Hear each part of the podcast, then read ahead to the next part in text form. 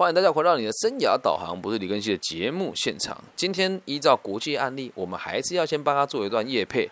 三、二、一，进广告。你觉得社会不公吗？你认为政府是低能脑残吗？你有没有觉得在公务部门做事的人都很没效率呢？台中市青年咨询委员会强力征求第二届青年咨询委员，领衔人物台中市青年咨询委员教育文化组组长李庚希，诚挚邀请你加入，请洽零九二一三三零三七二零九二一三三零三七二，庚希在这里等你。以上节目由台中市政府完全不负责任，也不付钱，也没有赞助提供。好，回到节目现场，现场倒数五、四、三、二，欢迎大家回来到你的生涯导航，不是李根熙的节目现场，耶！又来到我们周末夜的粉丝问答环节了。今天要问的问题是什么呢？哎，这个问题我觉得蛮有趣的，呃，蛮多人问我说，就是不管是台湾的听众还是大陆的听众啊。都会问我说：“哎，这个李老师，我想问你一件事哦。啊，我们先这个大陆朋友会这么问：哎，老师问你一件事啊，你这个流量在这边怎么这么挺不行呢？那那节目质感这么好，听的人那么少，真奇怪了啊！好，这是大陆的朋友的给我的意见啊。然后台湾的朋友是这么问我了，说：哎，老师啊，我听你的节目也有一段时间了，我觉得你的这个更新的速度非常快，我也很常使用这个这个各种播客平台在收听哦。”但是我想要问你的事情是，既然就像你所说的，在大陆的这个平台流量这么大，你为什么还要做台湾的节目呢？好，那就针对这件事情，我中整一下，跟大家讲我怎么看待自己的台湾听众远小于大陆的听众，还有怎么看待目前现在自己做这个节目的这个流程还有看法哦。其实这问题问的很好，不要说你们想问我，我也想问我自己啊。我就在某一集，我记得有一集是这个被讨厌的勇气的 EP 三吧，里面哦那一集我的这个当当天的这个收听量就飙到十六万点阅，到现在累计下来是二十二万还是二十三万的点阅，就这一集二十二万的点阅哦，就已经是我在台湾的这个流量的五倍了，全部的流集数加起来哦，全部的集数加起来哦。然后这个事情也很有趣哦。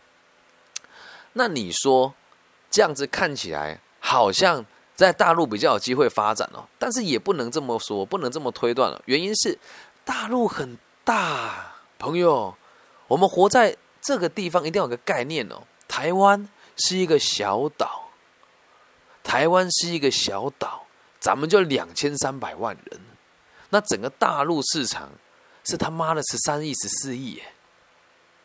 十三亿、十四亿，耶，他不觉得差距很大吗？所以这个二十几万的比例，这样算起来，比在台湾的占比还要低很多。统计要有脑袋啊，知道吗？确实，流量来讲是这个样子啊。就像我在台湾做节目，如果我现在 podcast 的这个流量有二十万的话，我就吊打很多节目了啦，对吧？但我今天是在大陆地区，它的受众的基数是大的。这样能够理解吗？第一件事情就像小蔡所讲的，人口有很大的差异，所以不能用数字来看，得用比例来看。在其之二哦，第二件事情哦，这两边的市场有很大的不一样。我先说哦，这个你们听一听，我讲的都是客观存在的事实哦。在台湾的所有的节目都是没有经过任何的限制跟审查的哦。所以你会听到一大堆光怪陆离的乐色节目哦，而且内容哦相当新三色，年轻人也不懂，听了他就信就乱，听了他就信就乱，然后要不然就是很擅长在台湾地区很擅长用这种找借口让年轻人不努力的节目最多人听，流量绝对是高的。那你说流量怎么来的？我们后面都在提哦。而在大陆的这个市场呢，是这个样子的。对于你的节目内容，它也不能说是审核，就是你如果东西讲的太糟糕或是太离谱的话，就会有人会用各种方式来让你知道这个东西肯定是不能这么谈的。那有人会说啊，这就失去自由了。哎，不对耶！如果什么东西都不加以理解的话，就直接播放出来，那个对大众是有伤害的哦。所以我并不是批评哦，我是说我建议哦，你就看你现在打开台湾的这些播客平台，你看看台湾的这些播客平台。你自己去听，尤其是讲性的，他好在分的吗？没有，他说什么？哦，我自己本身哦就是这个 M 呐，所以我喜欢人家捆绑我凌虐，我觉得这也是我的权利啊。很多人对我们都不理解啊，啊，开放性关系也没有什么啊。哎，天哪，人家鼓吹孩子乱来哎。从个体心理学角度来讲，我们不能让孩子在没有管控的状况之下，自己来轻易的接触性跟欲望的这些教育哦，甚至不是教育，是要鼓吹哦，理解吗？所以在这个部分，市场有很大的差别。然后还有一个状况是这样哦，就是在大陆刷榜的这个东西，它也不是不存在，但是因为它的这个基数很大，然后我也研究无从研究起。真的，我看看这些人，就是大部分也都有实名制才能有账号嘛。那也有可能造假了，这个我就不讨论。但在台湾，这是真实发生的。如果你一直在听我的节目，来看我们台湾类型的心理的这个排名。我现在被挤到第二十名了，我就好奇了，前面的节目更新的速度这么慢，有这么多人听吗？不要开玩笑了，怎么可能？台湾的现在普及度，大陆一定更低。台湾的普及度是这样哦，平均一百个人，大概只有十到十五个人会听过所谓的播客跟 pocket 是什么东西，真的有在使用啊，大概就五趴了，五个人啊。那这五个人，那些节目不更新，你会去听吗？不可能啊。目前全台湾更新速度最快的人是谁？你眼前这个人呐，一天一集到两集啊，一天一集到两集，而且没有做任何网站的导流。我没有说什么从 IG 来听，从 Clubhouse 来听，没有，我没有去做这个导流的动作。但我的节目直播的时候我会讲啊，但其他人也都没做到这一点啊。那他们流量怎么可能那么高？再来，我一个人的演讲的量，一就即使现在在疫情期间受到这么多限制，这个月我的辅导的加演讲的时数。大概也在将近一百个小时左右，请问全台湾有谁在线下的这个邀请比我还要多？没有。而上过我的课的朋友，会追踪我的这个频道跟听我的频道人的占比，大概在四成到六成之间。这隐藏了什么数字？你知道吗？这一群人就算很认真听了，也比不上那一群人，因为这个东西本来就不客观了。没有任何一个平台会给让你看到别人的流量，而你自己身为一个 podcast，你也不会去跟别人讲这件事情啊，理解吗？然后在这个市场的架构当中，我必须讲盈利的方式也是截然不同的哦。为什么讲截然不同哦？在台湾大家都讲要接业配嘛，但是台湾的这个转换率低到奇差了。那至于我怎么知道这件事情呢？你就继续想，你在听的各位，现场在大家听的各位。你有曾经为这个 Clubhouse 或是这个 Pocket 博客的内容去买过任何一样东西吗？别傻了！再来，大部分人听的人会给钱吗？别傻了，不会。就算给也给的不多，所以很多在台湾的品牌那边大吹说一个月赚八十万，哎，不是我不信啊，但这个八十万是多少人瓜分？你们花了多少钱买广告？花了多少钱做行销？花了多少钱做企划？是你一个人做的吗？所以大家不要以为这东西会赚钱了。而现在台湾跟大陆有一个很大的差别是，现在台湾大家是鼓吹说你要做节目，你要做自媒体，你要做节目，你要做自媒体啊，然后就开始疯狂的贩卖各种东西给这些人，租什么收音机设备啦，然后卖什么麦克风啦，然后叫你去什么花花钱买人家的版权做音乐啊等等的，也是一套商业模式。那目前在大陆状况，我是没看到这个情形啊，就大家想做我们就自己做，所以相对于两边哦，这个质感差很多。还是刚刚延续上一集，如果你什么事都别人教，你什么事情都做不好啊？别人告诉你 A，你就做 A，你怎么可能成功呢？理解吗？所以在这个质感上，很多在很多在大陆的朋友是真的自己去做了，没有经过财团跟企划来协助。但在台湾，我相信很多都是一个团体在 push 他啊，也不是说我我说人家不对了，你都有一个 team 的，一个礼拜只能产出两集，你们到底有多傻？懂吗？这不是这不是骂，也不是说制成制造对立哦，这是真实的状况啊。而他们的排名可以那么前面，你相信吗？那些节目你听得下去吗？懂吧？那你可以慢慢比较这件事情。台湾目前这个市场已经不理性，而且已经被资本介入了，已经被资本介入了。再加上台湾的这个 hosting 的平台哦，其实他们的盈利方式也真的很有趣。你认为他们靠什么赚钱？一定也是买卖广告嘛？那他会把业配给我吗？不会。为什么？一我没有付钱给他，二我的流量很低。他们是这么跟我说的。但是我看完了这一轮，有很多这个大企业会赞助某一些节目，他们的流量比我低的，低的比我低的真的是不像话。然后在最近几年，它的流量开始提升了，但是大部分会使用这些平台的人哦，目的也都是为了娱乐，没有错。但如果真的是为了娱乐的话，他会在这个地方花钱吗？不会。而且在台湾，大部分做这个平台没有跟我合作过，我不知道。但都做到这个水平呢，没有任何一间公司来找过我说要签独家。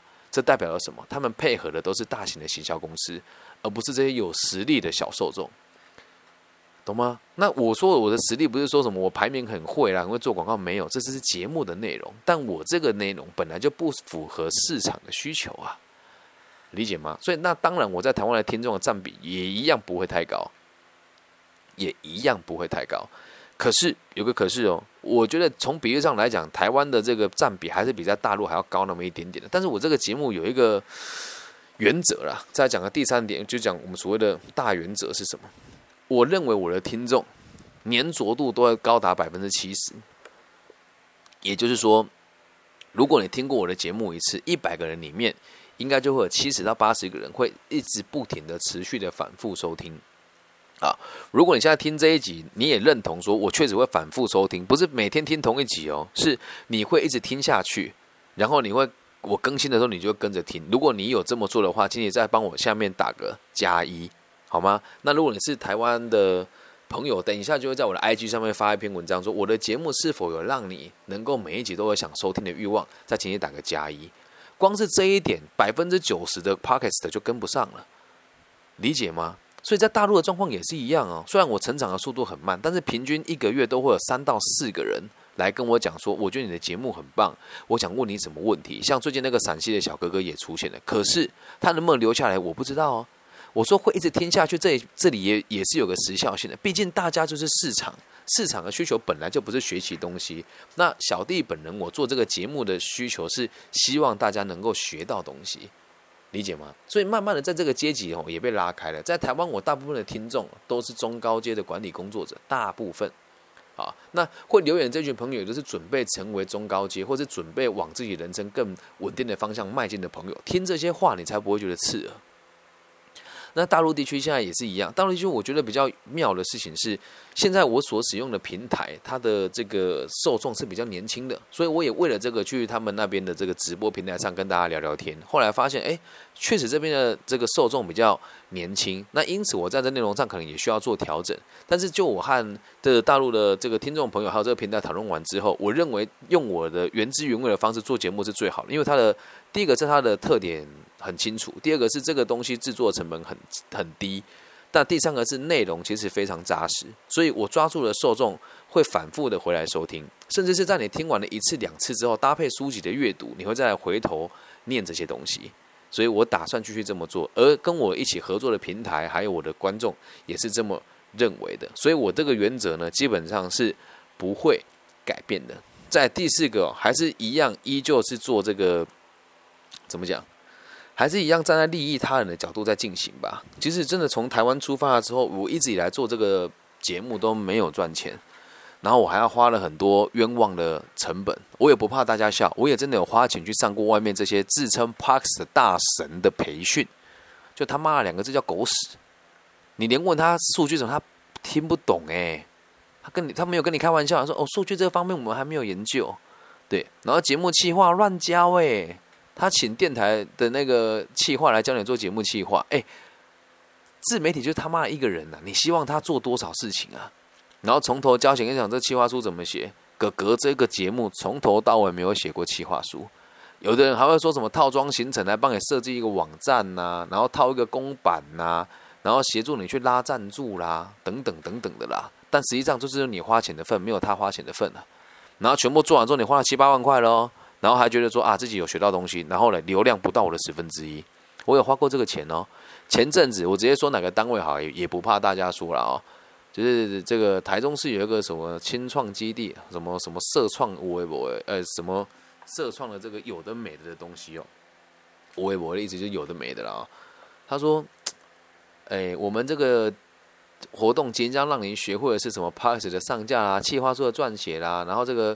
这个有注意哪些事情呢？然后收音设备怎么挑选啊？等等，我就在下面问他说有没有数据的分析。结果我被封印发言呢，然后我就说嗯，既然不行的话，那我就直接把我的排名贴上去好了。结果我也被封印发言呢。那你说连这些单位在邀请老师的时候都不会跟我们合作，有没有可能他们是一个很大共犯体制？理解吗？他们去授课是有钱可以拿的哦，而你要学什么，在这边找我谈，我都是不收费的哦，我都是不收费的。也就说，哎，你这个假清高，哎，不好意思啊，我有商业的考量啊。很多学校的老师或者政府，哎，或者这个单位的行号的这个人啊，或者是这个企业里面的主管，会因为听过我的节目，然后邀请我去授课。那目前为止，这个邀约已经有越来越多了，好吧？那你说啊，那你还说你做自媒体赔钱？哎，我说的是直接从这边转换成现金，真的是几乎没有啊，真的是几乎没有啊。所以这个状况是这样，还是秉持着利他了。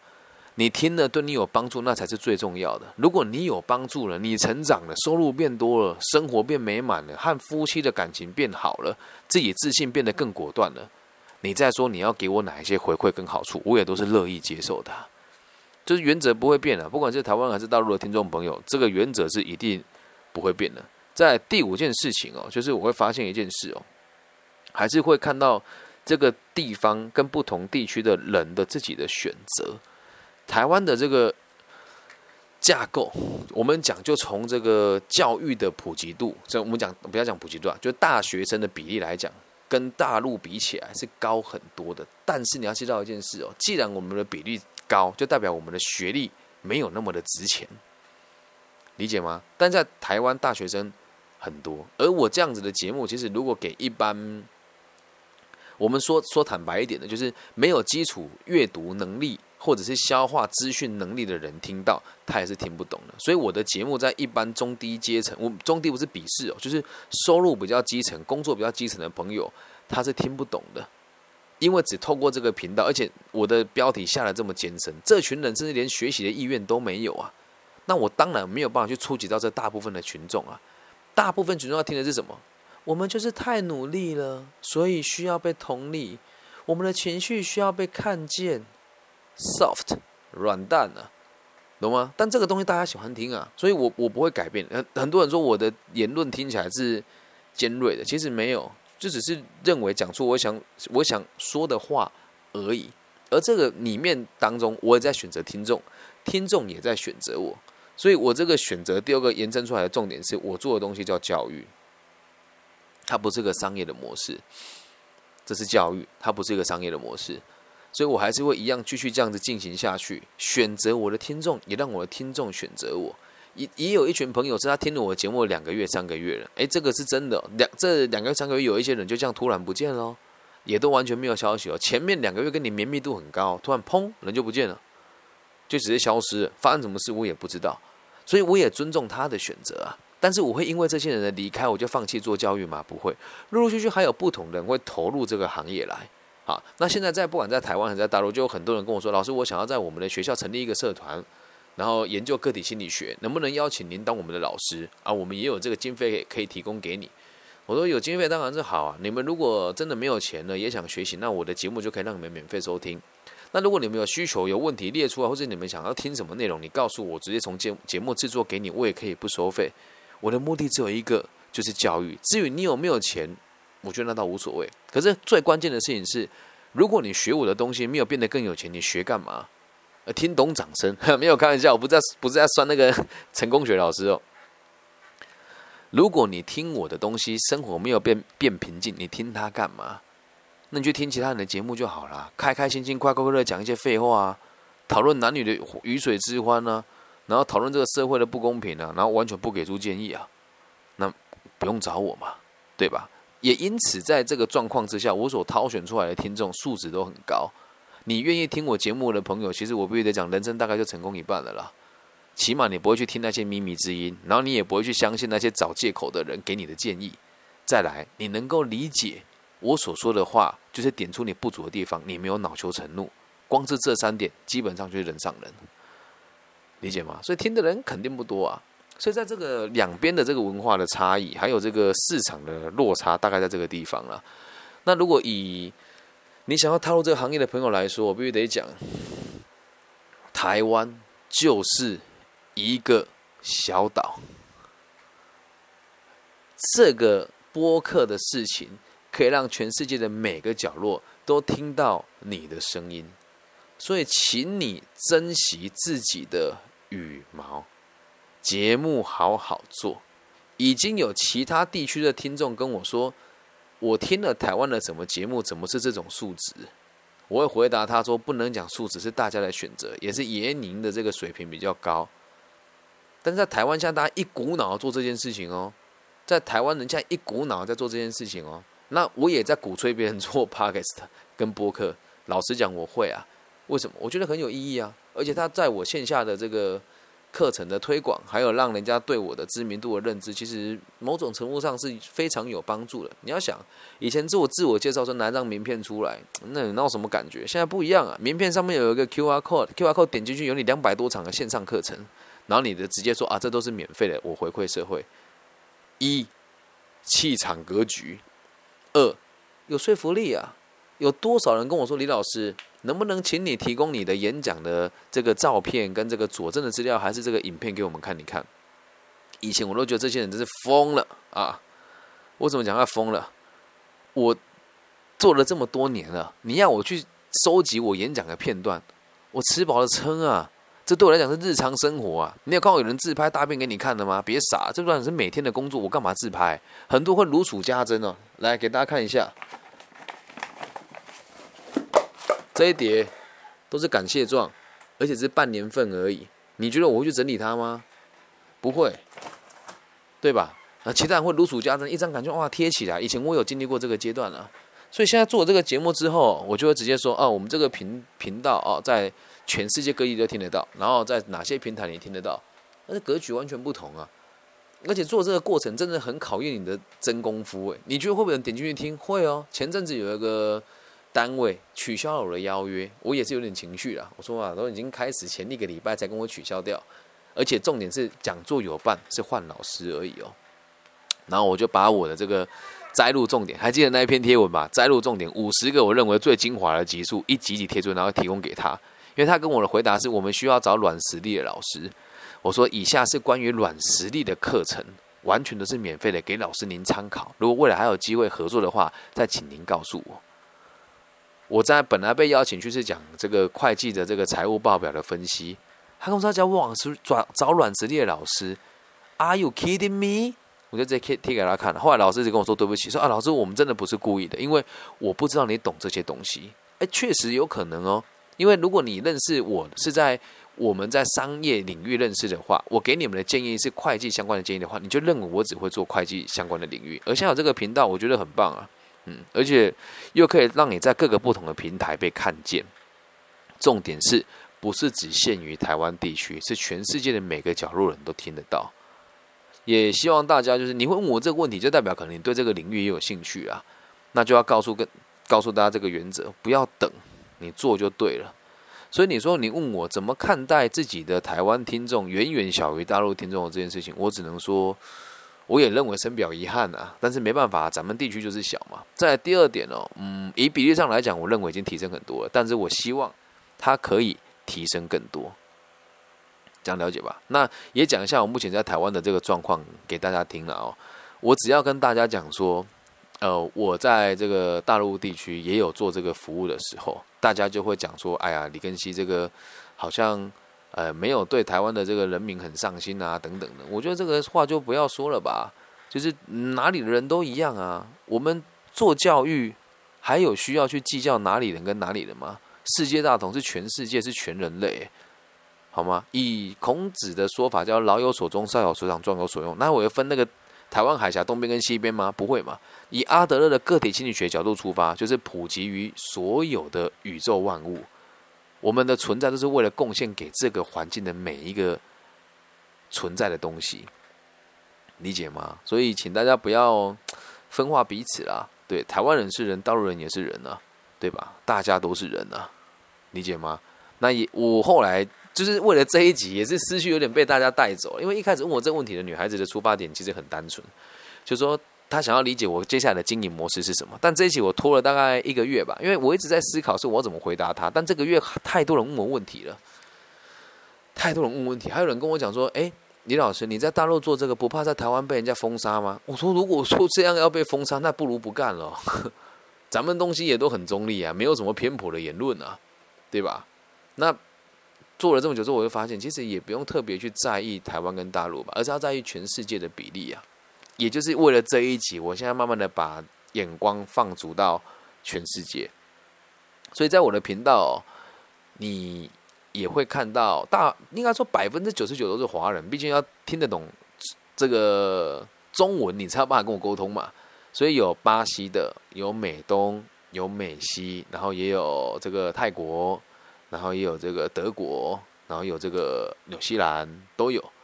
那他们也都会跟我互动，还有联系，而这个人脉网其实会变得很很惊人啊！就是我需要什么的时候，我只要在我的这个版面上说一下，大家就会协助我。就像今天有个学生哦来问我说。老师，我想要麻烦，我太入戏了。刚才学他讲话，哎，我没有没有要讽刺你的意思哦，只是刚比较戏剧性哦。他说我要做这个 p a k i s t 的这个问卷，然后我看完之后发现这问卷设计真的是蛮有问题的，因为很明显是他们对这个产业不了解啊。哎，这是台湾的现况哦。台湾目前没有任何一间大学的老师了解 pakista 比我多，他们需要引导他们学生来做这个研究。太玩笑了，好吗？听得到的朋友，帮我把这个分享给这些传播专业的学校，请他们理解一下这个市场怎么做，不要再教孩子做这些没有用的研究了。然后我看完之后，我觉得嗯，可以做得更好。但我我先讲不是批评哦，因为确实不会有人像我这个样子拿命在做教育。讲的时候好像很夸张啊！我做每个行业都是投资，投资以后才知道喜不喜欢。新兴行业我都会投资，所以包含现在我有一些朋友在做这个自媒体的影片的剪接，我们也都会协助他接案，甚至是会直接给他现金，跟他一起讨论怎么做专案的执行。我才能够理解这个市场怎么做嘛。那也也就跟他讲说，我觉得有哪些东西怎么样，但是你不要去苛责你的老师，因为他们已经快要退休了，而且他们从头到尾可能也都没有实务上的经验。他们也用他们自己的方法在帮助你，但是你要先知道一件事情：做研究照他的方式做，但是做事业，请你听听我的意见。那我我就他就我就他就说好啊，而且他这个节目他这个研究的这个论文哦，你填写完之后，他送你是我们台湾前几大的这个 p a k s t 的这个赠品，我也不会觉得自己被冒犯啊，我觉得 OK 啊，反正无所谓。我把你我把我想知道的事情告诉你，然后我也很开诚布公跟说，我一定会协助你。那你看了，我的粘着度很高，我就在我的留言板上说，希望大家帮我做问卷，马上就啪啪啪就二三十份了。那如果你现在在听的节目的同时，你愿意帮我写问卷的话，也请你待会私讯我，然后拜托大家在里面要写你的忠实听众的节目是谁，你的生涯导航不是李根熙，会不会愿意赞助他？愿意。好了，没有啦，说实话就好，好吗？然后他问说你有没有这个收听的忠诚度啦？那你觉得这个节目怎么样啊？大部分的节目素质是什么啊？协助他。做这份报告，好吗？从这个地方，也可以让大家知道，我真的很认真的看待每一个听众朋友的问答，也很看重我身边每一个人对我这个行业的好奇度，也很愿意协助大家来解决问题。虽然讲这话听起来好像都有情绪，其实真的没有。我只是想要协助大家各自把各自的事情做好。教授，你放心，你老了准备退休吧，剩下台湾的教育交给我。年轻的朋友，你得看得懂商人的手法有多卑劣。老师不懂，你不能跟老师一样。老师一定要退休了，你才要刚出社会而已哦。那我的角度是什么？我让大家看到更多的选择，要怎么做决定是你的事情啊，理解吗？所以问这个问题，我觉得很妙。也希望大家不只是做节目、做人，或者是未来就业，不要去想台湾、大陆怎么样，都一样啊。世界观，懂吗？我们都活在地球村，所以不管你做什么，放眼全世界，这是一个没有疆界的时代。网络上的事情根本就不需要去分地区，理解吧？所以不管是哪边的听众，我还是会秉持我这样子的逻辑继续进行。然后有一点也很重要，是每次演讲我的时间都不够。时间不够的状况之下，我会害怕耽误大部分同学下课的时间，所以我都会在演讲结束之后跟大家讲：好，你们还想听什么？写下来，我回去录给你们听。你就会发现，大部分想听的东西都是一样，而且可以随时跟着时事来做调整。还有大陆区的朋友，我说真的啦，没有功劳也有苦劳，没有苦劳也有疲劳。我为了理解大家更多，现在也下载了大陆的这个交友软体，然后不知道为什么吸引到大部分都是假的账号来攻击我，然后用不同的方式来来说什么要包养我啊，你怎么那么丑啊等等的。然后我也开始下载这些这个新闻媒体，啊，比如说这个网易新闻呐，然后百度新闻呐，来理解现在时事有哪一些，然后再针对这个地区的时事来做分析。啊，当然这都是自己想要做的东西啦，然后也不是要跟大家说我有多辛苦，只是如果你有听到有感觉到的话，请大家帮我分享给需要的朋友。以上就是这一集全部的内容。如果是大陆区的朋友，记得帮我点赞、分享、加订阅。如果想要跟我进一步深入的聊一聊呢，也希望你在点赞、分享、订阅之后，可以加入我的微信号。我的微信号是 B 五幺五二零零幺。那如果是大陆区以外的朋友呢，很简单，用你常常使用的搜寻引擎，搜寻我的名字，就会找到我的联系方式了。我的名字叫李庚希，木子李，甲乙丙丁戊己庚辛的庚，王羲之的羲。期待在各个不同的平台上听到你们的批评、指教、建议与爱护。我爱你们，拜拜。